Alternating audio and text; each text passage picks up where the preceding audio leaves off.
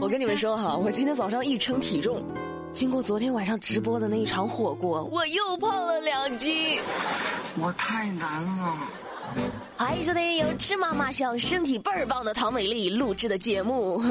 我跟你们说哈，不管胖瘦，有力量最重要。哦。前几天晚上，四川绵阳的冯女士被一位小伙子尾随。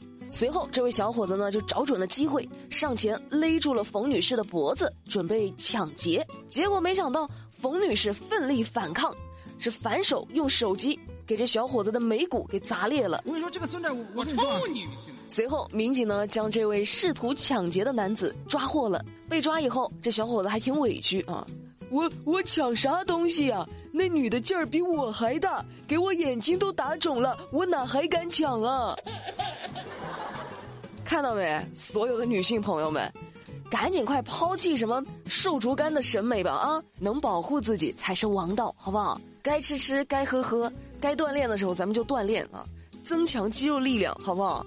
以后遇到危险，没有盖世英雄，咱们自个儿也能搞定。你过来呀！嗯女孩子长大了就会自己保护自己了。那小时候呢？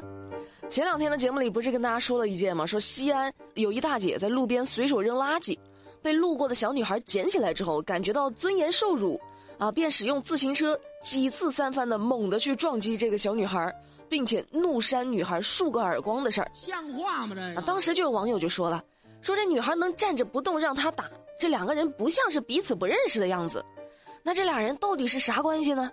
果然，六月八号，西安警方就通报了，说视频中的这个大姐和这个小女孩是母女关系。当天，这小女孩呢在学校犯了错误，她妈就很生气啊，一气之下便对她进行了打骂体罚。原来是这样哈，但是美丽觉得，不管两个人是什么关系，打人施暴肯定是没得洗的。孩子犯错了，适当的教育是没有问题的，但是也不必拿车头就这么去猛撞嘛。还那耳光扇的一个接一个，我的天哪，看着都疼啊！而且你在外面，在大庭广众之下，你就打的这么狠，那要是关起门来在家里，那也指不定怎么被虐待呢，对不对？所以这事儿啊，美丽真的觉得，就是孩子他有时候可能会犯一些错误，但是咱们家长教育方式他也不只有暴力这一种，对不对？不行不行不行不行不行！再来说个事儿哈，最近在山东临沂。孔女士的汽车在行驶过程中燃烧了起来，于是孔女士呢就叫来了维修员，结果这维修员在发动机下面找到了一个奇怪的东西，一套配备有 GPS 和遥控器械的装置。经过调查，警方锁定了孔女士的前男友刘某。咋回事呢？你好端端的在人家车子下面装个这个 GPS 和遥控炸弹干啥呢？啊，原来这两人呢谈了一个月的恋爱。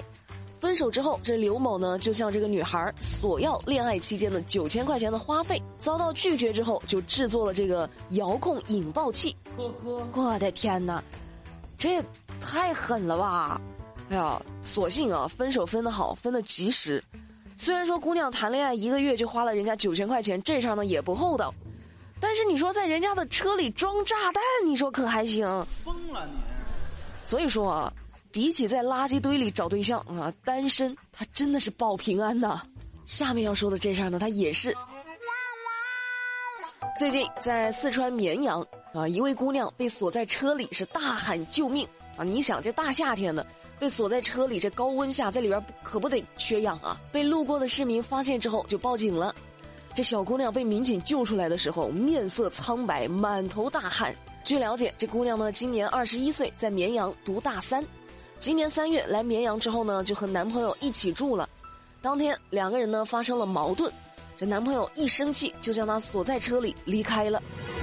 我的天哪，姑娘赶紧分手吧！真的真的真的，都说宁拆十座庙不拆一座婚，但你这个恋爱确实没有必要谈了。这大夏天的这么高的温度，把人锁在车里，你想想，要是没有被路过的人发现，你都不后怕的吗？你是不是还打算谋杀呀？所以说，通过这两件事儿啊，美丽真的想提醒各位姐妹，咱们找对象啊，一定要记住，不要草率，不要着急，多观察，宁缺毋滥，好不好？你说遇到个这么极端的对象，真的，赶紧回家烧高香，庆幸自己命大，好不好？你不愧是我看上的男人，我真为你骄傲。我觉得任何事情啊都不能极端，养小动物这事儿也是。最近在上海有一位业主呢，就养了六十多只猫，而且啊，你说这六十多只猫在家里不是占地方吗？啊，挺挤的。他为了给猫腾地方啊，让猫有更好的活动空间，于是他自己就搬走了，把房子让给了猫。结果啊，这邻居们可就遭殃了啊！邻居们在家是各种听猫叫。啊，开着窗就会有跳蚤，什么乱七八糟的。最终在居委会的干涉下，这业主呢就承诺会加强管理。可是承诺归承诺啊，他并没有什么动作。于是呢，猫依旧啊，跳蚤呢也依旧，这邻居真是苦不堪言。你看我现在表情都不对了，我不知道为什么。美丽查了一下哈，说这叫动物囤积综合症，而且大家不要觉得说这样做是有爱心。美丽给大家科普一下哈，如果你囤积了超过一般数量的动物，但是却没有能力去照料它们，已经是属于虐待动物的行为了，知道吗？而且你说你噪音和异味甩给邻居，自己可能还在为自己的善心所感动，唉，我真是服了。哎，你们要是有这样的邻居，你们会怎么样？我真的，我要是有这样的邻居，我可能会崩溃。他要是养这么多猫。那我可能就会养一屋子老鼠，哎，不对，我养老鼠，那我不是被他欺负吗？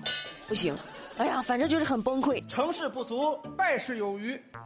再来说个事儿，最近呢，一位在路边卖艺的残疾大叔受到了城管的驱赶。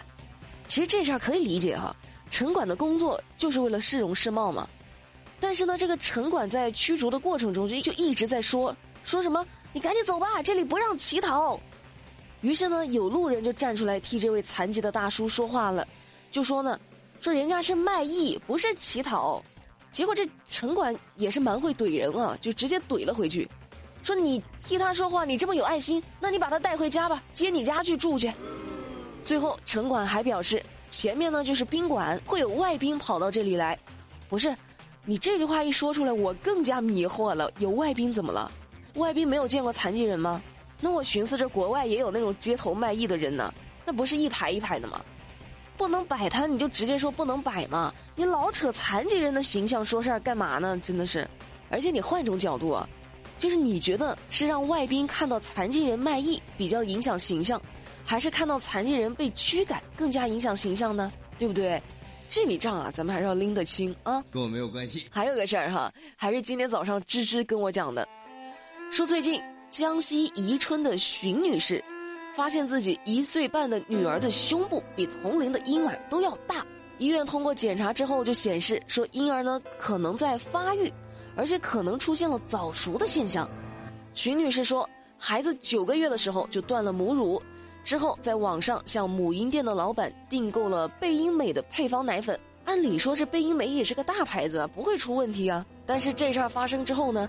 贝因美的公司经过核实，说这一家售卖奶粉的母婴店并没有授权，而且荀女士买到的只有一部分是正品，还有一部分是假的。哎呀，美丽是还没有当妈哈，对这里面的门道呢也不是很清楚。但是芝芝不一样啊，芝芝作为两个孩子的妈，就跟我科普呢，说虽然这个孩子发育异常不一定是奶粉引起的，但是确实一些三四线的城市里的母婴店。就确实有点一言难尽，为了赚快钱，是各种虚假宣传，加没有授权，加真假参卖啊，反正就是水很深。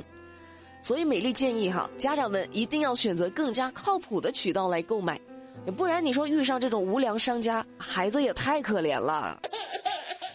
节目的最后，老规矩，咱们一块儿啊讨论一件事儿。小贤是一位今年才十七岁的姑娘，但是差点结婚了。啥情况呢？这小贤呢，因为家里的原因就辍学了。二零一七年初中刚毕业就外出打工去了。但是呢，他自己啊就一直还是想着学习，想重返课堂，于是一直寻找着复学的机会。那今年受到疫情的影响，小贤呢就失业在家。本来就在家的小贤就想趁这个机会啊，就规划一下怎么能够继续去上学去学习。结果，父母竟然为他决定了一门亲事。这小贤就试图拒绝啊，说我还才十七岁呢，我还想学习，我还是个孩子，我怎么能嫁人呢？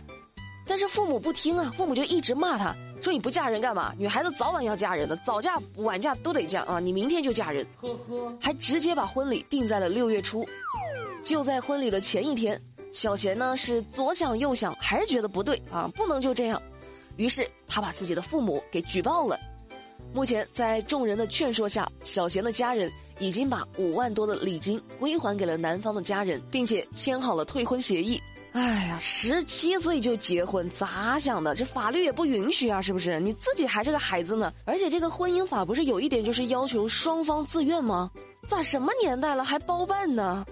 哎呀，正在听节目的各位哈，你们要是遇到家长这种强制撮合你们的婚姻，你们会咋办？此时此刻心中有什么想法没？好啦，今天的节目美丽就跟你们聊到这啦。了解更多资讯，参与话题互动，新浪微博搜索关注马栏山广播站就能够找到我啦。每晚八点不听不散，拜拜。I love you.